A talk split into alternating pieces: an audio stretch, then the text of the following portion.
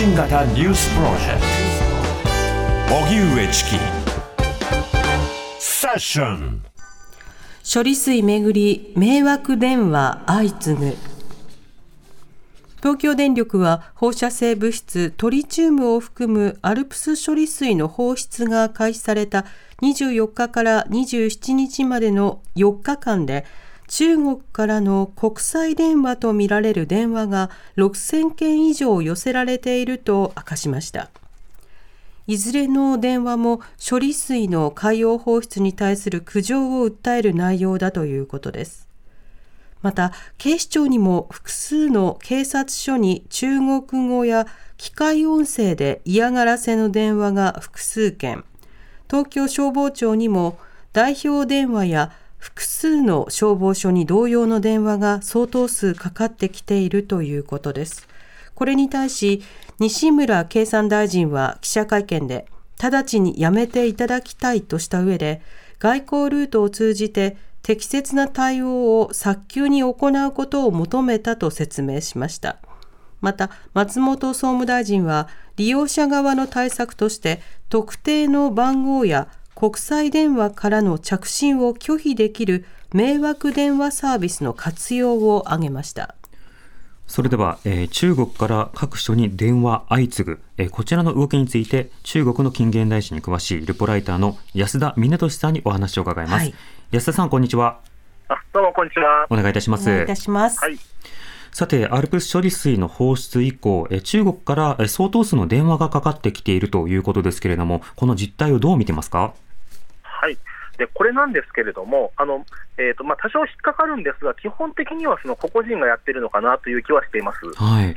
はい。でまあ、ちょっとあの例の、えーと、自動音声という話はちょっとあの引っかかりはしますけれども、うん、ただ、まあ、基本的にはその一般人があの、まあ、ある意味、義憤に駆られるというか、はい、あのそういう形でやってるのかなという気がしていて、うん、でかつあの、なんていうか、技術的には全く持ってない人っていうのはあるかなと思います。と言いますのも、えー、あのまあ仮にその国会紙としてやっていた場合ですね、はい、であのまあ、もしくは何らかの組織的に行っていた場合であれば、おそらくそのわざわざあの国際電話という方法は使わないで、例えばあの、えーと、日本側のそのいろんなウェブページなんかに対するあのリードス攻撃であるとか、うん、あのそうした手法を取ると思うんです、しかもその方が安上がりですし。はいえ。ーはい、でじゃあ、それでわざわざあの国際電話をかけてくるっていうのは、まあ、普通に考えれば一般人だろうなというふうには思ってます。うんなるほど。では、このようなその電話をかけるというアクションが、まあ、相当数広がっている背景についてはどう見てますか、はい、はい、おそらくその最初の時点ではやっぱりあのネットで拡散しちゃったのかなというのはあると思います。はい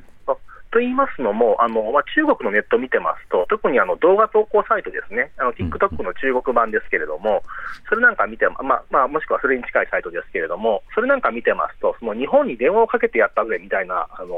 動画が結構上がってるわけなんですよね。えー、でまあ、それを見て模倣している人々が相当数いるだろうというのがあると思います。で、ちなみにその背景としては、その日本に電話をかけてやったぜというので、あのその動画がバズるわけですけれども、はい、あのまあ、こういう動きっていうのも、実はその昨日今日始まったわけではなくて、はい、もう本当あの、1年、2年前とかから、あのまあ、基本的に中国において、あの日本は、まあ、あの一部の方から嫌われている国ですので、うん、でかつ、まあ、そのあの動画を暇つぶして見てるような層からは嫌われやすい国ですので、はい、あのまあ、一つコンテンツになるわけですよね。でなので、例えばその日本にいる中国人だったりだとか、日本を旅行した中国人だったりだとかが、あの何か、なんだろうな、まあ、日本に対する侮辱的なことをあえて行って、それを動画としてあげて、うん、であのえーと、バズらせを狙うみたいなことっていうのは、もうずっと前からあるわけなんですよね、数年前から。例えばあの靖国神社にいて中指を立ててみるとか、はい、あのもしくは、まあ、中国国内かもしれませんが、あの中国語がわからない日本人に向けて、あの何か罵り言葉を喋って、その様子をあの面白がってアップロードするとか、うそういうことっていうのは以前から行われてきたわけなんですよ。で、えー、なので、おそらく今回のその例の、えー、処理水の排出に関しても、あの当初はおそらくあのそんな形で電話かけてやったぜっていうのを挙げた人はいたんだと思うんですね。でそれが一気に広がったんじゃないかなというふうには想像してます。あもともと、まあ、日本でもヨーロッパ圏でもネット上でこう生きった動画を上げるみたいな、はい、あのカルチャーというのがありますが、それは中国でもあって、はい、まあ、そのターゲットとして日本というのはまあ選ばれやすい状況があったところ、はい、まあ、初発にはそうした抗議の動画が上がった。ただ、それをこう、真似している方の中には、まあ、いろんな立場の方がいらっしゃると見ていいんでしょうか？いや、というよりも、初発で上が,、初発で上がった時点から、はい、あの抗議が目的というよりも、むしろバズりが目的でやってると思います。うん。はい、模倣ということですか？ね、うん、あ最初は。はい。はい、であと、まあそのまあ、いわゆるそのネット炎上なんかで、これは日本国内の現象でもありがちなんですけれども、えー、あのまあ、やってる人たちっていうのは、ある意味の正義感からやってるわけですが、はい、まあ、一方で、その叩いて構わない存在っていうのが設定され、あのなんとなくその合意として設定されていて、うん、であのそこだったらいくらそのめちゃくちゃやっても構わないから、どんどんみんなで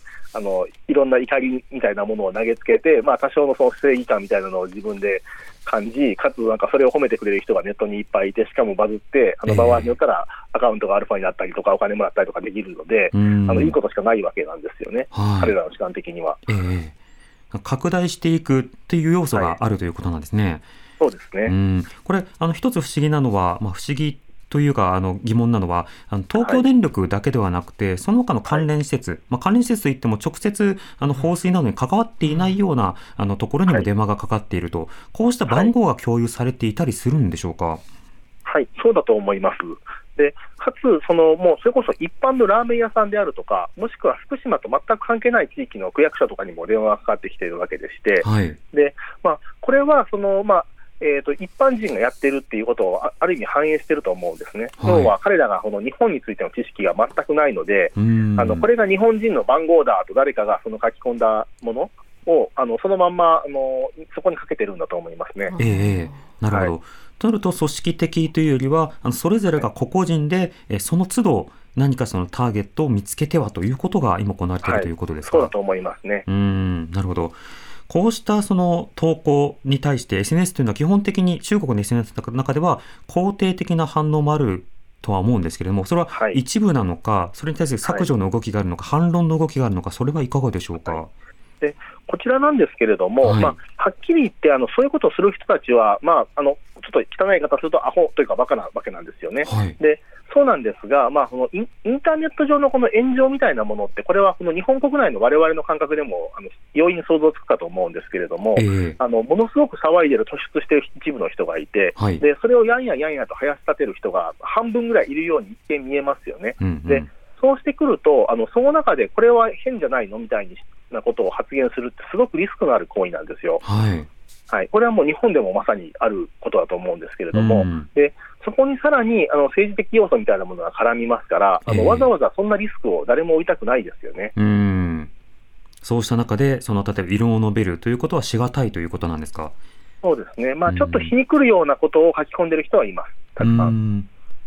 そういったことをして何になるのかという趣旨のことですか？はい。まあ、むしろその、えーと、中国における炎上のパターンみたいな感じで、はい、あのまあ、ある段階まで CCTV が騒いで、でただあの、やりすぎたからどこかで怒られて、うん、でその後はあの芸能人の不倫ニュースかなんかが流れて、一気にみんなが忘れて何もなかったことになるみたいな、あのそういうこ手を挙げたりだとか、風刺画とかコッピのようなものが。あるみたいですね。なるほど。これ、中国当局としての対応というのはどうなんでしょうか？はい、でこれなんですけれども、あの基本的には完全に火消しはしない感じですね。うん。はい、と言いますのも、あのまあ、むしろ、まあ、これは、えーと、共産権あるあるなんですけれども、これもロシアなんかも含めて、はい、あの昔のソ連なんかも含めてあるあるなんですけれども、はい、あのまあ、そっちはどうなんだ論法というのがありまして、えー、要は何か批判された場合に、もしくは批判されるべきことがあった場合に、向こうも同じことをやっているぞみたいなことを言うっていう論法がありまして、で今まさにそういう状況でして、例えば、はい、あの向こうの SNS のウェイボーであの検索をしますと、この、えーと、なんだろう迷惑電話というふうに検索しますと、一番上にヒットするのが人民日報の記事なんですよ。で、じゃあそれはどんな記事かと言いますと、あの日本にある中国の大使館が迷惑電話を受けて困っているっていう記事が一発あの一番上に出るんですよね。はい、であのおそらくあの仮にそうしたその抗議の電話があるにしても、おそらくごく少数だとは思うんですよね、少なくとも中国が今行っているものに比べれば。でそうなんですが、ただ、あのえーと、昨日だったかな、もうあのこの中国側の大使の方が、あのえーと、呉高校大使がですね、あの我々はあのいたずら電話を受けていると、中国大使館の方がいたずら電話を受けているっていうふうにちょっとちらっと言いましたから、でそれによって完全にフィフティフィフティ、どっちをどっちの問題がされちゃっているというところがありますね。えーで向こうがやってるからこっちもやり返そうというような論理だと、その例えば経済制裁であるとか、さまざまなものがエスカレートしていく、まあ、そうした中で、また例えば日本だと漁業関係者の声とか、さてモニタリングどうしようかとか、いろんな議論がちょっとスライドしていくようなところもあるんですが、安田さんはこのあたりどう見てますか、はいえーと、これはちょっとあの、えーと、迷惑電話の件とはちょっとまた全然別の話になってしまうので、うん、えーとままたちょっとま全く別のその政治の話であるとか、真っ黒な話になってしまうので、うん、すぐに語りづらいところはあるかなと思うんですが、えー、ただ、あのえーと、なんて言ったらいいんですかね。あのえーと、今回の件に関して、例えば日本政府があのどのような対処を取ればいいですかっていう質問って当然出ると思うんですけれども、はい、はい、でこれについては正直、打つ手なしだと思うんですね。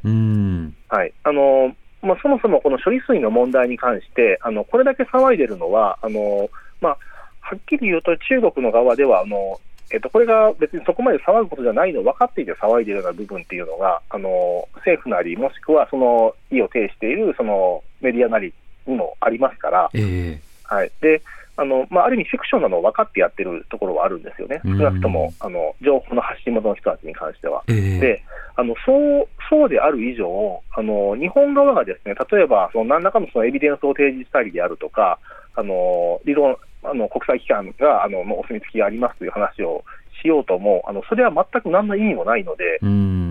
はい、あの聞き入れられることはないですよね。でむしろその日本政府の仕事っていうのは、あのもうこれははっきり言ってあの天才と一緒なので、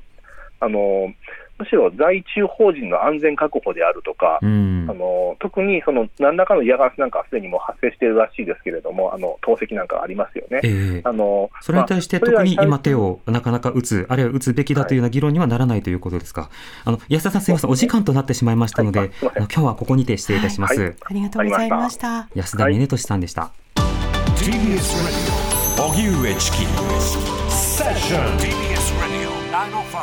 954. その前に、はい、あの先ほどのニュースが尻切れとんぼというか、ね、お電話がちょっとお時間なさすぎてということだったので、ね。はい、一言だけ添えておくと、あの今回ね、その日本の各所に対して中国側から、まあ、いろいろな市民の方から電話が来ていると、はい、東京電力などに対する抗議ということは、これはあの正当な手段ではある一方で、関連ない施設などにこう電話が行くということ、ね、あるいはそれをアップロードする仕草そのものが、え広くその模倣されているという点、うん、そうしたところというのは、まあ、懸念が必要な状況があるわけですね。はいで、他方で私たちはこういったその情報をメディアで触れることなどについて、どういったところを考えることが必要なのかなということも距離をとってみることは必要かと思います。うん、というのは、その2011年に原発事故が起きてから、私たちがこの12年間でずっと見続けてきたのは、この原発をめぐる様々な出来事をめぐって、その奴らと我々をこう、まあ、分けていく、その上でその動員されていくというコミュニケーションだったんですよね。あの原発推進なのか反対なのか、被爆の影響は大きいのか小さいのか、避難は推進すべきなのか、それともそれは危険を煽るのか、え食品に対してはどうなのか、水に対してはどうなのか、まあ、いろんな議論というものがこう繰り返されてきていたわけですね。で今回その処理水が放出されるということによって、え海外からこのような電話があるよという仕方になると、また一つのその奴らと我々というような論理というものが呼び返る、呼び覚まされるというか、うん、まあ、あの、元、戻ってくるようなところというのがあるわけですね。で、このロディはその結束と攻撃をこう刺激するようなところがあるので、場合によってはその我々と一言で言っても、でもいろんな立場の人がいる。でも、そうしたところに異論を述べるのは、要は、あいつ側なのか、奴ら側なのかみたいな格好で、まあ、色が言いにくいような状況というのは生まれたりするわけですよね。うんうん、まあ、そうした意味では、あの先ほど安田さんのリポートの中にもありましたけれども、あね、あっちがやってるんだからっていう論理が攻撃を、まあ、何かこう抑制することをやめないというか、抑制のタガを外してしまうことを、うん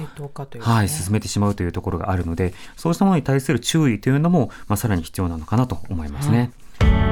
発信型ニュースプロジェクト。TBS ラディオ905-954荻上チキ。セッション